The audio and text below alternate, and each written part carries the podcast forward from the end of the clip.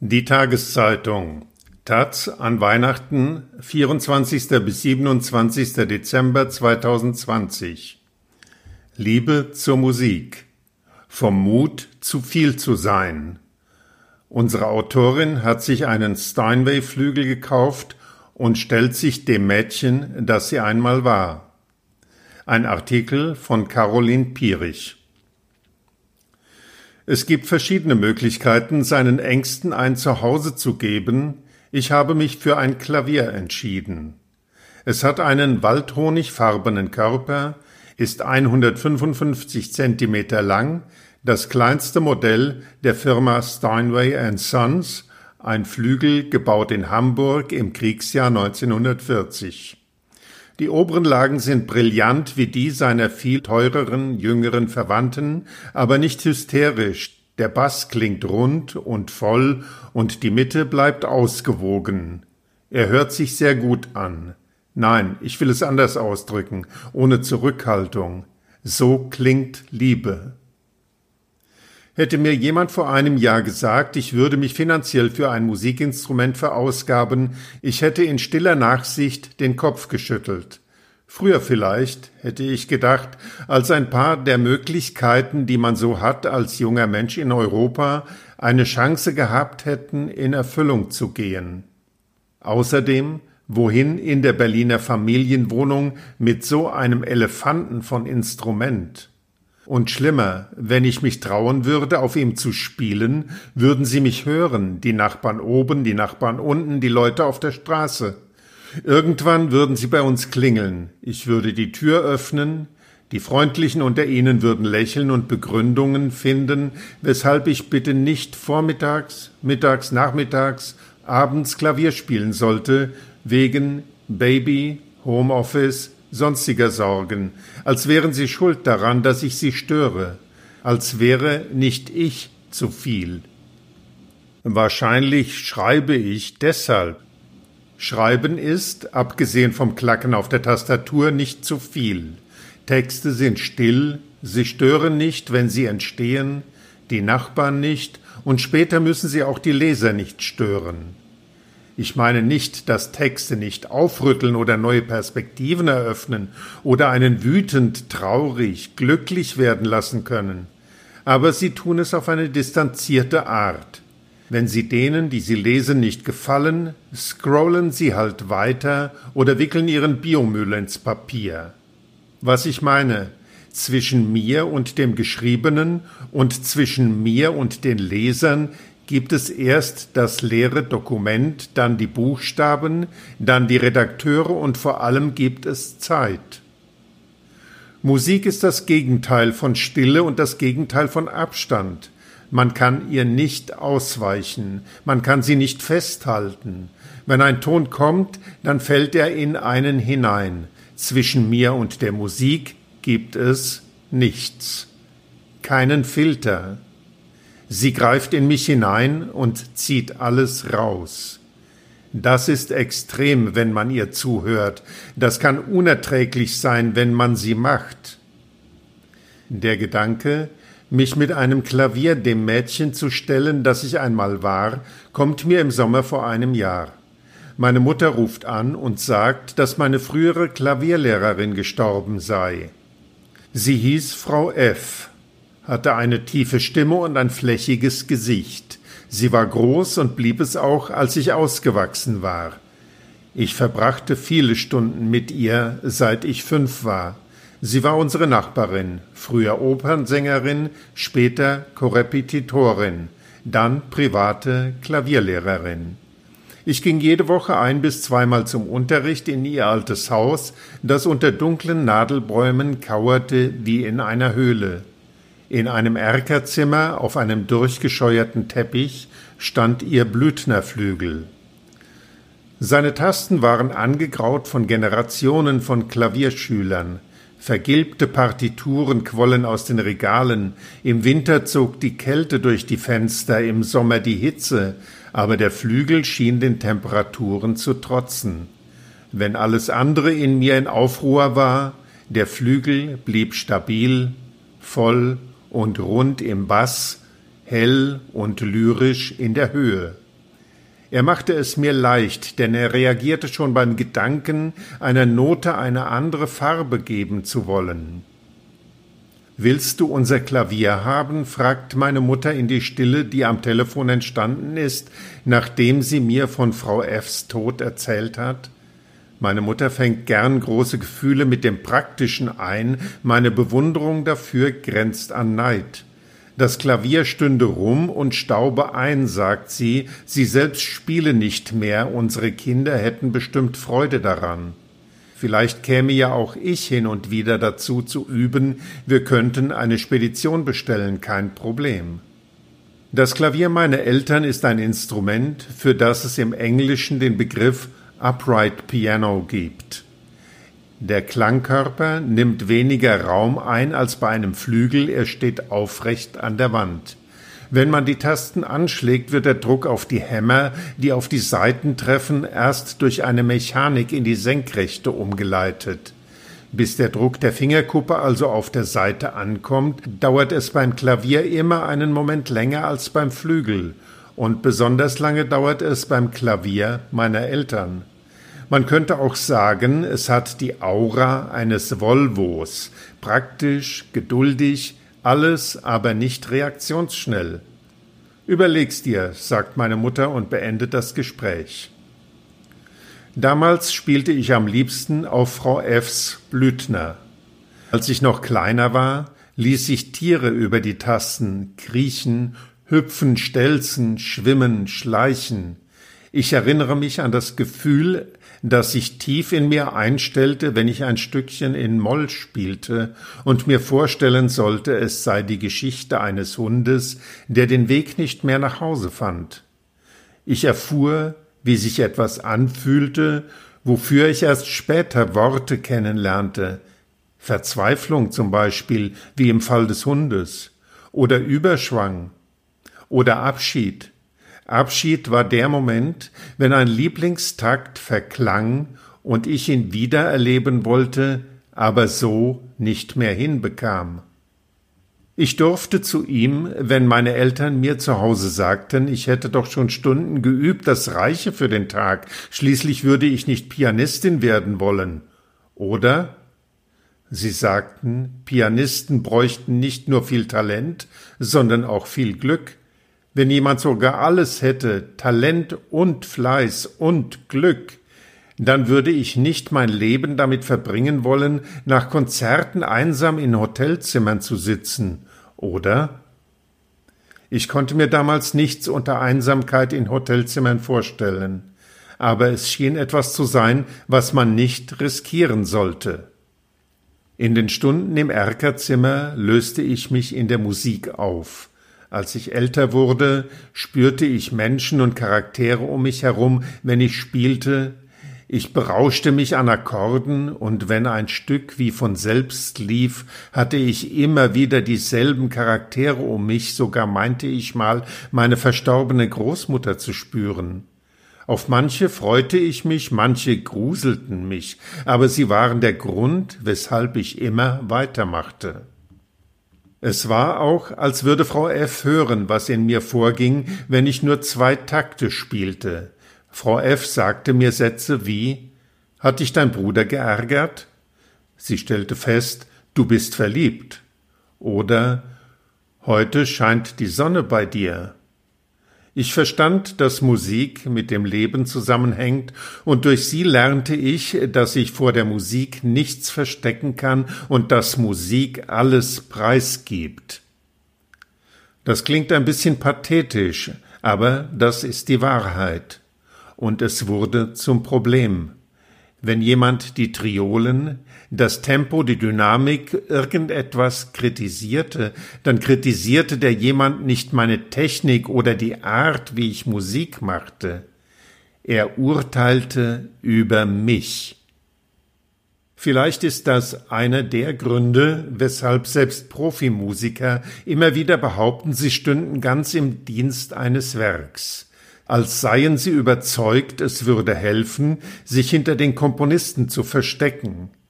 Für mich klingt es, als sagten sie, das, was ihr hört, bin gar nicht ich, es ist ein anderer. als dürften sie nicht ich sagen in der Musik. Vielleicht ist das ein Schutz. Ich weiß es nicht. Frau F. begleitete mich damals zu Vorspielen. Manche fanden mit anderen ihrer Schüler statt, andere vor Leuten, die mir nicht vertraut waren. Anfangs waren Vorspiele etwas, was man halt so machte als Klavierschülerin, aber dann wurde ich Teenager und begann Blicke wahrzunehmen. Wie unter einer Lupe sah ich die Mimik der Menschen im Raum, ich hörte sie tuscheln, bezog jede Regung auf mich. Ich erinnere mich an ein Vorspiel in der Aula meines Gymnasiums. Es war naturwissenschaftlich ausgerichtet. In der Schule glänzte, wer in Physik glänzte und in Mathe und so. Musik, Kunst, Sprachen, die waren halt dabei, aber ich meine, es gab damals unter den Menschen, die diese Fächer unterrichteten, nur den Kunstlehrer, den nicht der Frust über eine verlorene Biografie betrübte. An diesem Vorspielabend war die ganze Schule anwesend, gut 400 Schüler. Ich weiß nicht mehr, warum es diesen Abend gegeben hatte und ob zuvor etwas vorgefallen war, aber ich weiß, dass ich auf den Nadelfilzteppich im Raum starrte. Ich starrte auf den Nadelfilz und wartete darauf, aufgerufen zu werden. Frau F. blieb an meiner Seite, während ich zitterte und flach atmete, das kannte ich. Als meine Hände vereisten, legte ich sie in warmes Wasser. Das Wasser half nicht. Die Hände blieben Eis, mein Debussy blieb es auch, steif und leise, das fand dann auch jemand, der im Publikum saß. Ich brachte den Debussy hinter mich, habe mich wahrscheinlich nicht beschämend verspielt, aber ich erinnere mich, dass ich jede Note einzeln hörte, als sähe man Zähne, Nase, Poren, Haare, aber nicht den Menschen, zu dem das Gesicht gehört oder träte zu nah an ein Seerosengemälde von Monet und erkennte Pinselstriche und Farbtupfen, aber nicht das, was sie bedeuten. Es war, als wäre ich auseinandergefallen. Nach diesem Vorspiel kam ich weiterhin ins Erkerzimmer im Haus unter den Nadelbäumen zum vollen Bass des Blütners, seiner warmen Mitte, der lyrischen Höhe. Frau F. sagte, sie könne mir nichts mehr beibringen, ich solle zu einer anderen Lehrerin gehen, wenn ich diesen List fertig hätte. Ich übte alles, die Läufe, das Flirren und Leuchten, die handspreizenden Akkorde, die Melodie in der Mitte, die der Daumen zu spielen hatte, aber die letzte Seite des Lists rührte ich nicht an. Ich kann sie bis heute nicht. Frau F. redete mir gut zu, sie redete mit meinen Eltern, meldete mich bei Wettbewerben an. Dann meldete sie mich wieder ab. Meine Mutter setzt Ideen gern um. Nach unserem Telefonat bestellt sie einen Klaviertechniker, der das Instrument untersucht. Es ist kaum verstimmt, die Tasten laufen gleichmäßig. Der Techniker öffnet den Klangkörper und stellt einen Riss in der Gussplatte fest. Die Gussplatte verhält sich im Instrument wie das Becken im Körper eines Menschen, es hält alles zusammen. Der Riss in der Gussplatte ist haarfein, man kann auf dem Klavier noch spielen, einen Transport würde es nicht überleben. Die Nachricht enttäuscht mich nicht. Als die Schule mich nach dem Abi endlich freigab, zog ich in eine andere Stadt und stopfte hunderttausende Buchstaben zwischen die Musik und mich. Vielleicht kann man sagen, ein Musikwissenschaftsstudium ist der Versuch, Abstand zur Musik zu bekommen. Ich bekam Worte für sie. Ich lernte Sonaten in ihre Bestandteile zu zerlegen, Terzverwandtschaften zu erkennen und wie die unauflösbare Sehnsucht im Tristan-Akkord funktioniert. Ich schrieb über die Wirkung offener Schlüsse und las Bücher darüber, wie Mozart es schaffte, dass die Musik seiner Opern ehrlicher war als die Texte, die seine Figuren sangen. Abiturtreffen mied ich um nicht das Berufsbild eines Musikwissenschaftlers definieren zu müssen. In meinem Studentenzimmer stand ein E-Piano, es klang farblos, aber okay, nur die Charaktere, die mich einst umgeben hatten, wenn ich auf dem Blüthner spielte, die kamen nicht zurück. Wenn ich meine Eltern besuchte, schaute ich anfangs bei Frau F. vorbei, setzte mich ins Erkerzimmer. Meine Finger waren träge geworden, klar, aber sie hörte noch immer meine inneren Zustände in der Musik. Sie fragte nicht mehr, warum ich es nicht an der Hochschule probiert hatte. Sie bot mir Likör an, ich meinte, Resignation in ihrem Gesicht zu erkennen. Ich lehnte ab. Als ich ihr ein nächstes Mal begegnete, stellte ich mich an den Gartenzaun, um ein paar Sätze mit ihr zu wechseln, später winkte ich ihr eilig von der Straße zu. Dann sah ich sie nicht mehr. Ich schrieb über die Mutteruhr der DDR, spätes Coming Out älterer Männer, darüber, warum sich Menschen Kunst an die Wand hängen und wie das Auswahlverfahren für eine Stelle im Orchester Bewerber zermürben kann. Ich interviewte Musiker, fragte sie, warum sie als Teenager nicht aufgehört hatten, ob sie jemals einen Plan B hatten, meistens nicht, und was sie sonst machten, wenn nicht Musik. Das ging. Im Grunde ging es in Gesprächen mit Musikern oft um ein Konzept, nur Lieder, die im Krieg entstanden waren, eine Biografie, nur Stücke von Clara Schumann, ein Instrument, Mozarts Geige. Aber die Musik selbst mied ich wie eine unerfüllte Liebe, ich ließ sie nicht an mich heran. Dafür fand ich gute Gründe, die Arbeit, die kleinen Kinder, der Klang des E-Pianos. Im Rückblick zerfällt jede Entscheidung in Gründe, und natürlich könnte ich behaupten, sie sei auf bestimmte Ereignisse zurückzuführen. Eines erlebe ich täglich. Seit einiger Zeit wohnt ein Flötist über uns. Er spielt über Stunden auf einer Bansuri, einer indischen Flöte. Die holzigen Vierteltöne ziehen in dünnen Linien in unsere Wohnung. Sie zersetzen meine Sätze, bevor ich sie aus meinem Kopf in den Computer tippen kann. Anders ausgedrückt, die Flöte nervt. Aber ich kann ihr die Vierteltöne nicht nachtragen, denn wenn ich unseren Nachbarn im Treppenhaus sehe, sieht er glücklich aus. Ein anderes Erlebnis waren die Begegnungen mit einer Person, die so viel Fleiß und Talent und Glück gehabt hatte, dass sie das Dilemma mit den einsamen Hotelzimmern kannte. Sie schien auch das zu sein, wofür das Wort unstet erfunden wurde, mal charmant, mal verletzend, mal total deprimiert, dann voller Freude. Heute würde ich sagen, sie hatte vielleicht so viel Zeit mit Musik verbracht, dass sie wurde wie sie. Mal stößt sie dich weg, dann umarmt sie dich. Sie ist nie eindeutig. Und das Schmerzhafteste an ihr, wenn ein Ton verklungen ist, holt man ihn nicht zurück. Er kommt nie wieder, wie er war.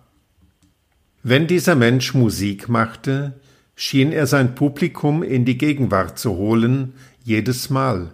Er tat das in hoher Frequenz. Die Musik schien ihn so anzufüllen, dass er noch andere Ventile brauchte als Konzerte, Worte. Er sprach über Musik und über vieles andere, manche urteilten deshalb schlecht über ihn, als dürften Musiker nichts anderes machen als Musik. Ich war ihm dafür dankbar. Ich fand nicht, dass er ein extra Diplom dafür bräuchte. Nach dieser Logik würde auch jemand wie ich ein Diplom brauchen, um wieder Klavier spielen zu dürfen. Und zwei, wenn ich auf einem Flügel spielen wollte, auf meinem Flügel. Es musste ja nicht List sein. Der Flötist mit seiner Bansuri, der Pianist mit seinen Ventilen, sie waren und sind für mich das, was ich mir unter frei vorstelle. An einem diesigen Wintertag, ein paar Wochen vor dem Shutdown, betrete ich ein Klavierfachgeschäft in Berlin. Ich eile an den schwarz lackierten Flügeln vorbei zu den Upright Pianos und setze mich ans erste, ans zweite. Sie klingen schön, laufen leicht. Ich entdecke einen Hebel unter der Tastatur, lege ihn um. Das Klavier vibriert nicht mehr. Man hört den Klang nur über Kopfhörer. Eine Stummschaltung. wie für mich gemacht. Vielleicht wage ich mich deshalb an den ersten Flügel, mir kann nicht viel passieren, denke ich. Ich staune über die Leichtigkeit, mit der die Taste den Druck meiner Finger auf den Hammer übersetzt und der Hammer auf die Saite. Die Schwerkraft ist mein Freund. Ich muss den Finger kaum heben, um denselben Ton nochmal anzuschlagen. Ich kann sehr leise spielen, sehr, sehr leise. Ich kann ihn brüllen lassen, der Flügel ist weiß, ich denke an Udo Jürgens. Ich setze mich an den nächsten, schwarz lackiert, die Klarheit seines Klangs fasziniert mich. Ein anderer kostet so viel wie unsere Einbauküche. Seine Höhe kräftig, aber kühl. Der freundliche Klavierfachmann erzählt, wie ein Instrument sich verändere, je nachdem, wer es spiele. Jeder Flügel, der neu aus der Fabrik kommt, von der Chefintoneurin geprüft, habe einen Grundcharakter, der sich weiter ausbilde, je nachdem, wer ihn regelmäßig spiele. Von da an würde das Holz in Schwingung versetzt. Manche können wunderbar mit einem Instrument spielen, mit dem nächsten aber nicht. Da klinge es so schlimm, dass sie bei Steinway am liebsten sofort den Klavierstimmer bestellen würden. In einem Nebenraum steht ein waldhonigfarbenes Instrument. Sie haben es kürzlich aus dem Haus eines Arztes in Berlin-Lichterfelde geholt. Nach dem Tod des Arztes ist seine Frau in ein Pflegeheim gezogen, den Flügel konnte sie nicht mitnehmen. Mehr konnte der nette Klavierfachverkäufer nicht über die Familie sagen. Es ist ein S 155, S wie für Small. Ich klappe den Deckel auf, setze mich aber nicht. Wenn er so klänge, wie ich fand, dass er aussah, warm, nahbar, was, wenn ich mich verliebte? Er kostet deutlich weniger als manche Instrumente im Raum, aber immer noch so viel, dass mein Mann mich für übergeschnappt erklären würde. Im Stehen schlage ich die Tasten an. Gut, es ist kein Konzertflügel, er muss auch nicht ein Orchester überstrahlen, er soll sich anschmiegen, begleiten, er ist für die Hausmusik gedacht worden. Vielleicht liegt es an seinem Baujahr 1940, dass er so lyrisch klingt. Die Zeit war kalt, der Klang hielt dagegen. Gibt nach, gibt zurück, umarmt. Ich fahre nach Hause, messe unser Wohnzimmer aus und rufe die Bank an. In der Nacht stehe ich auf der Bühne der Elbphilharmonie. Ihre Wände, wie in einer Waldorfschule keine Kanten, fett gespachtelt, ich atme flach, finde meine Noten nicht, schreite über die Bühne, sie ist mit Nadelfilz bezogen.